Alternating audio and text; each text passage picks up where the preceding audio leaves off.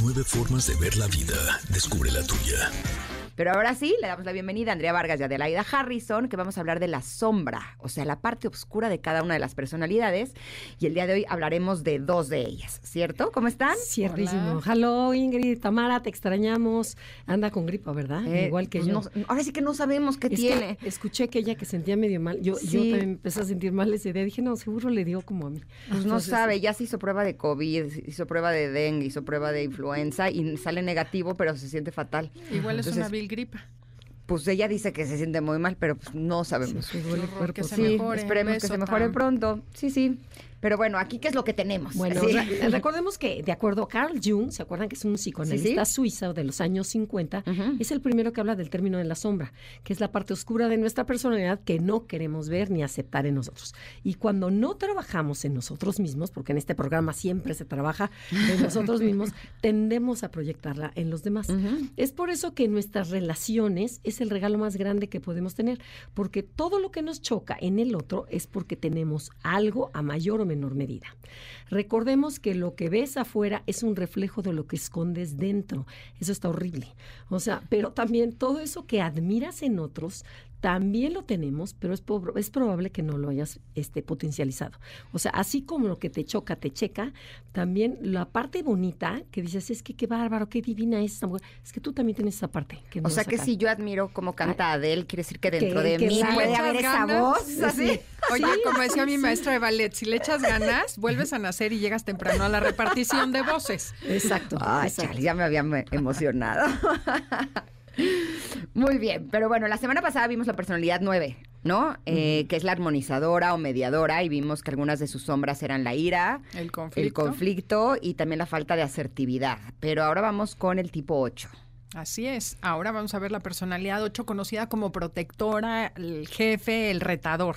Son personas orientadas a la acción, ¿no? Dijimos que son visionarios, son fuertes, son directos, son esas personas que hacen que las cosas sucedan, ¿no? Porque son persistentes, firmes y además se entregan con una pasión a la chamba impresionante y al, al 8 no le puedes decir que no. Son personas que piensan en grande, son súper realistas, nunca, eh, o sea, encrudecen la realidad, les gusta ver la realidad como es, son muy concretos y pueden ver mucho más allá de la realidad, o sea, como que siempre crean un futuro a partir de ver las posibilidades que tiene algo. Pero ¿qué te parece que empecemos con las sombras del 8? Lo no tan lindo. Ok, la sombra más grande de las personas 8 también es su ira. Así como el Igual que la 9. Ajá, es que el 9 no Sí. contacta con la ira y tiene que enojarse. Esa es su sombra. Que, O sea, el 9 todo, todo es bien, ah, relajado. Y el 8 la Ah, contacta sí. demasiado bien. Claro, demasiado. Demasiado. Entonces, estos impulsos son tan rápidos, son mucho más rápidos que su mente, lo que genera que este exceso de energía mal dirigida provoque gritos, reacciones violentas y brutales y que lastime a los demás. Eh, eh, y, pero de manera, de- de, um, ¿cómo, cómo dirías? Devastadora, ¿no? A las ocho, la ira, cuando están enojadísimos, los ciega, les impide ser empáticos, ser se insensibilizan y por consiguiente disminuye muy en su conciencia. O sea, acuérdense que el cerebro cuando está enojado se cierra. Entonces no piensas, no, no reaccionas, no, no eres receptivo y solo gritas y eres muy impulsivo. Entonces, el 8 no se da cuenta de cómo es eso. Entonces, ese es uno, este, ese es una de sus grandes som- sombras. Y, por ejemplo, eres, un- por ejemplo, a lo mejor le dice a una persona, eres un tal por cual, qué bárbaro, no sirves para nada, y después te- te- el 8 te corta la cabeza y después te la pega con resistol. Ay, mi amor, perdóname. Es que de veras yo te quiero mucho. Es que tú me haces enojar. Por eso, pero eso me pongo yo así. En O el sea, caso que pidan perdón. Ajá, bueno, pero cuando te la vuelven, porque sí, como les conviene, sí, ahí andan, ahí andan pegando. Entonces, esa es la sombra, que no se dan cuenta de cómo dicen las cosas. Creo que Esta a mí la agresión. 8 sería la, la más difícil para mí. Esa personalidad 8, Sí. pues tú salías con un 8, ¿no? Sí. Hace poquito. No fue buena Hace no tan experiencia. poquito, hace como año y medio. Ajá, sí, Sí, sí. no, es no- que no un me es 8 fácil. sano es lo máximo. Un 8 enfermo, como cualquier personalidad, es espantosísimo. Se notan más. Otra cosa que tiene el 8 otra sombra es la vulnerabilidad, o sea, el no poder contactar con esa vulnerabilidad, porque siempre su atención está en ser fuerte, en poderosos, en mandar, tener el control. Entonces, su vulnerabilidad la proyectan en otros. Odian y rechazan a la gente tierna, sensible, débil, porque como que les choca, precisamente es un gran ejemplo. Odio tu debilidad porque estoy viendo tu debilidad en mí. O sea, no quiero verla en mí y la aplasto en ti. Entonces eso hace que puedan sacar así como que sean dominantes y fuertes y acaben con la gente. Su luz, su parte sensible y su parte cálida, la ven como un signo de debilidad. Entonces, si los ocho supieran que su verdadera fuerza radica en mostrar su vulnerabilidad, entonces brillan y son esos ocho encantadores que te empoderan, que te hacen crecer. Pero cuando ellos no han trabajado su dolor y su vulnerabilidad, aplastan en el otro ese dolor. Entonces, cuando alguien está llorando, en vez de decirle, oye, ven, te abrazo, es, ay, ¿para qué lloras por un perro? Te compro otro, ¿no? Porque no puedo ver esa vulnerabilidad que no veo en mí. ¿Ves? Por eso que el 8 me cuesta trabajo. Claro, hay cortocircuito, un 4 y un Imagínate. Pero grandes maestros. Pues sí, pero pero me cuesta trabajo. Así, no, no bueno, pero, para aprender. Pero, o, o, bueno, déjame decirte que 8 y 4 tienen una energía sexual que se atraen cañón, ¿eh? O sea. Pues no le pasé mal, pero. pero, pero, hay mejores. Pero como son muy fuertes ambas personalidades, sí. puede haber muchos problemas, sí. ¿ok? Porque el 4, así como lo ves romántico, lindo, tienen de verdad mucha personalidad, muy fuertes. Entonces, bueno, otra sombra que, te, que no, no están conscientes la personalidad 8 uh -huh. es el impacto que tiene su energía en los demás. Por ejemplo, a lo mejor yo, yo tú eres mi asistente y te digo, tráigame los papeles. Y la, la secretaria se va a poner toda nerviosa. ¿Qué, qué parte no entendió? ¿Qué, qué, qué le dije? Y este mismo tono de voz, esta energía tan grande, esto lo puede usar en el restaurante, con el policía, con el... Con este café está, está, frío y lo avientan. Entonces, ¿qué dices? ¿Te diste cuenta cómo? Pues, ¿cómo? ¿Así hablo? O sea, ¿cómo? Así, lo, así lo dicen. Entonces, esta energía hace que le tengas mucho miedo a estas personalidades. O sea, que huyas porque dices, no me gusta, me estás, o puede acabar con la relación, no te quieren invitar por, por tu manera tan brusca de decir las cosas. ¿Ok? Entonces, al 8 lo que le decimos es, recuerda cómo quieres que te recuerden, como alguien que empoderó o como alguien que aplastó a los demás. O sea, esa es cañona, ¿no?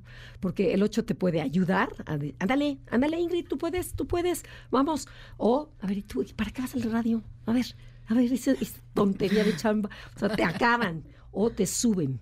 Entonces, ese es el chiste de, de, que un 8 esté sano o un 8 esté enfermo. Perfecto. Así es que si los 8 nos están escuchando, ya Ajá. saben cómo hay que hacerle. Exacto. Bájenle dos rayitas a su ira. No, ya saben cuáles son sus áreas de oportunidad. Porque además creo que todos tenemos que trabajar con nuestras todos, áreas de oportunidad claro. y todo el tiempo. No es de que ya, listo, ya vital, ya lo trabajé, no. ya lo superé. No, sigue ahí. Y el ¿no? área de claro. oportunidad de un número también es para ti. O sea, todos los números nos sirven. Estoy de acuerdo. Todos tenemos un ochito adentro. Exacto. Tenemos que trabajar. Exactamente. Oiga, vamos a ir eh, a un corte, pero al regreso vamos con la sombra del tipo 1. ¿va? Sí. Que son los perfeccionistas y reformadores. Así ¿Les parece es. bien? Sí. Vamos a ir a un corte, pero volvemos. Estamos platicando con Andrea Vargas y Adelaida Harrison sobre la sombra, la parte oscura de cada personalidad. Volvemos. Ingrid y Tamara, NMBS 102.5. Continuamos.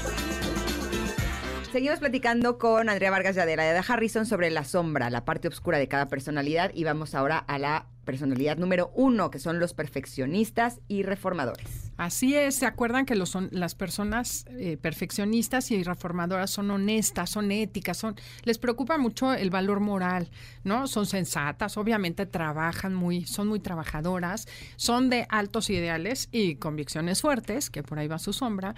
Sus altos valores morales hacen que busquen que este mundo sea un lugar mejor. Entonces, para los uno, este mundo es imperfecto y hay que trabajar mucho para, es, para mejorarlo y hacerlo perfecto, ¿no? Entonces, bueno, vamos con la sombra del uno. Es, la primera es la ira y es su mayor sombra, porque tienen reprimida la, ira como el, un, como el 9.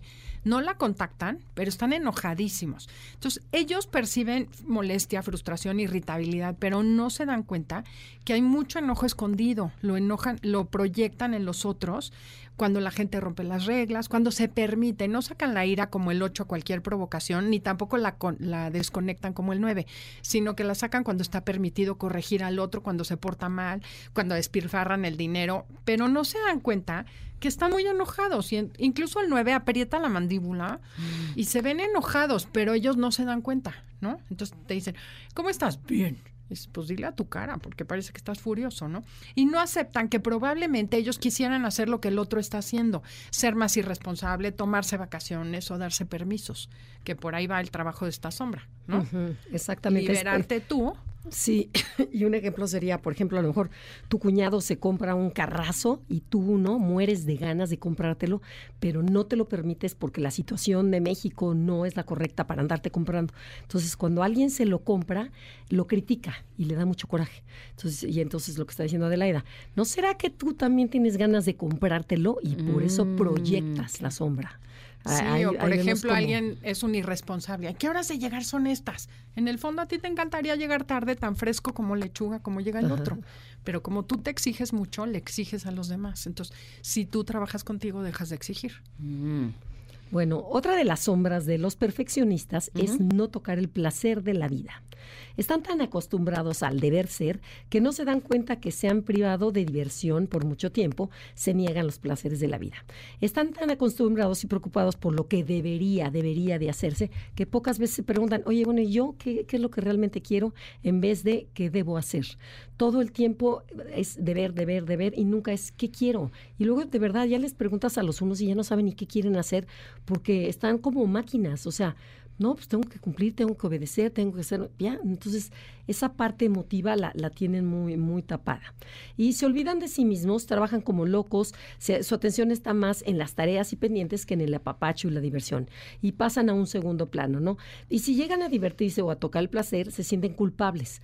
No vaya a ser que los critiquen o que juzguen, por ejemplo, a lo mejor se vuelan un día de vacaciones o llego un día tarde, eh, no me van a regañar, me van a criticar, me van, o sea, traen ahí un juez interno que no los deja estar.